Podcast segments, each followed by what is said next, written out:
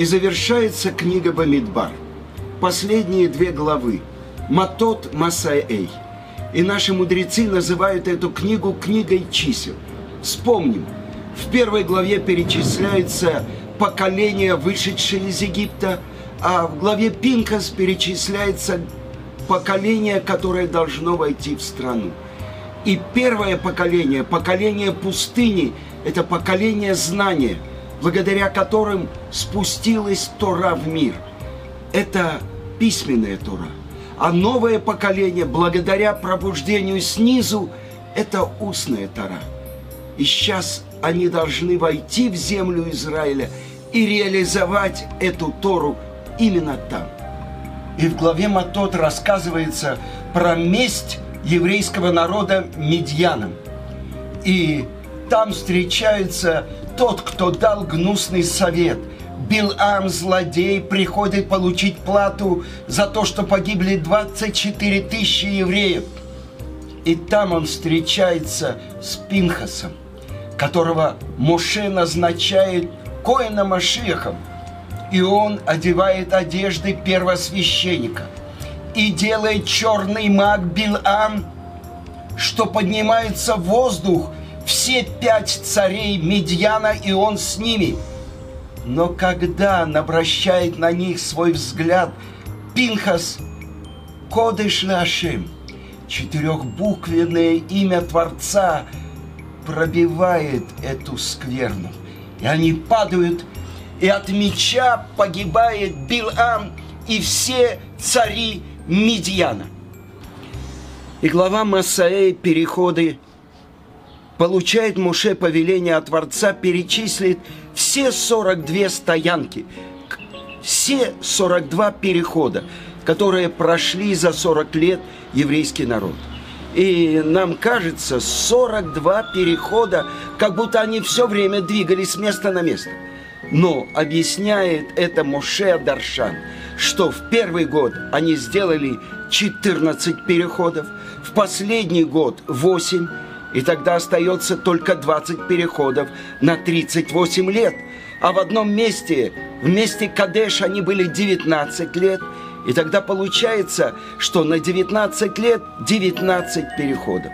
Но кому это важно? Почему нужно знать эти переходы, их названия – и говорит Рамбам в книге Мурен и Вухин, чтобы мы помнили о милости Творца, который совершил с нами во время всех этих переходов. Поколение, вышедшее из Египта, и поколение, которое войдет в страну, они проходили, они знали это.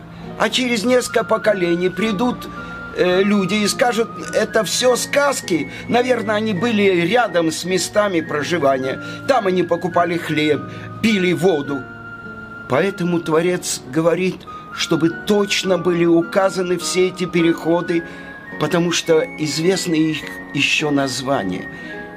Полное чудо, которое сделал Творец со своим народом. С ними идет колодец, из которого они пьют воду – скала, колодец Мирьям, хлеба они получают с неба, это божественный ман, пища ангелов. И облака окружают их и защищают от всех врагов. И это то, что мы должны помнить о том милосердии, как Творец нес нас на крыльях орлов – это то, что происходило во время перехода в пустыню. А почему для нас так это важно сегодня? Потому что говорит пророк Эхескель, так же, как мы проходили из одного места в другое в пустыне, мы проходим наши переходы в пустыне народов. Уже две тысячи лет – мы в изгнании. Из одной стороны нас изгоняют, мы идем в другую. Постоянные преследования, постоянные изгнания. Для чего это нам важно? Чтобы знать про то чудо, которое делает Творец со своим народом. Говорит Раби Шимар Йохай, вы отправляетесь в изгнание, моя шкина отправится с вами. про то чудо, которое сделал Творец, что сохранил нас на протяжении долгих тысячелетий в изгнании среди 70 волков, каждый из которых хочет полностью нас уничтожить. И Творец спасает нас, и Творец приводит нас в эту землю, землю обетованную, землю Израиля. Открывают наши святые книги, что ровно 42 остановки в пустыне, 42 перехода – это намек на великое и грозное 42-буквенное имя Творца, которое защищает от всех бед. И сказано в святых книгах, что во время эпидемии тот, кто произносит 42 остановки евреев в пустыне, он защищается от беды.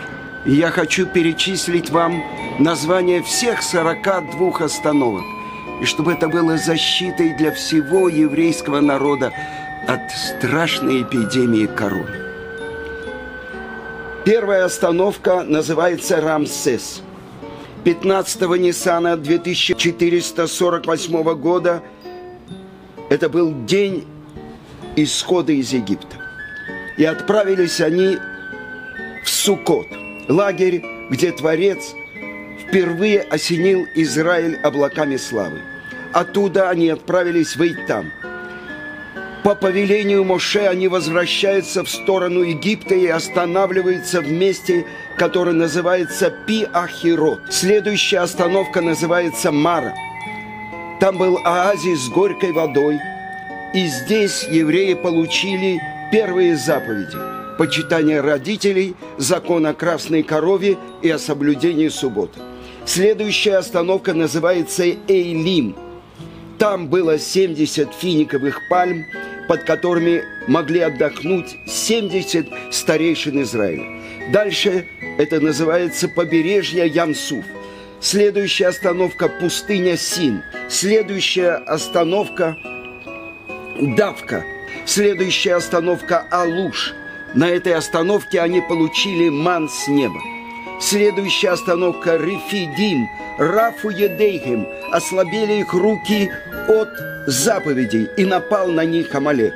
Следующая остановка – пустыня Синай. Достигнув горы Синай, евреи получили Торы. Следующая – Киврот Атава. Здесь были наказаны Творцом и похоронены те, кто страстно пожелал мяса. Следующая остановка – Хацерот. На этой стоянке была поражена язвой царат – сестра Моше Мирьям. Следующая остановка Ритма. Следующая остановка Римон Перец. Следующая Ливна. Следующая Риса. Следующая Кайхелата.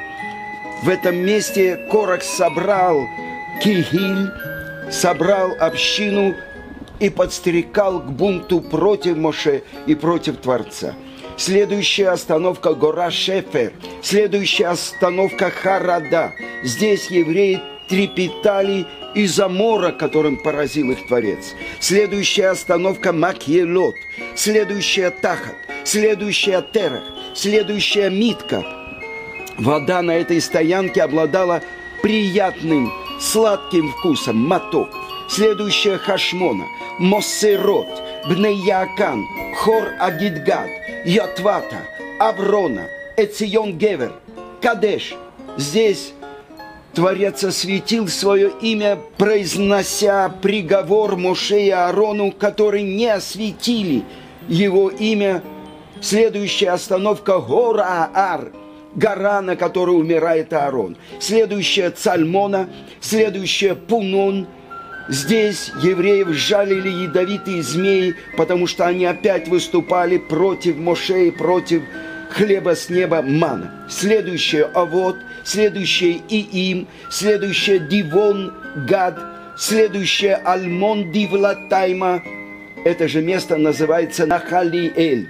Оно было дано, чтобы мы знали, что здесь исчез колодец Мирьям. Следующая остановка – гора Аварин. И, наконец-то, лагерь, который раскинули от Бейт Аешимот до Авель-Ашитим на равнине Моава. И здесь погибли 24 тысячи евреев из-за того, что были соблазнены моавитянскими и медьянскими женщинами и поклонились идолу Бальпеор. Все эти 42 остановки, они соответствуют великому и грозному 42-буквенному имени Творца, это имя, которое защищает еврейский народ до сегодняшнего дня.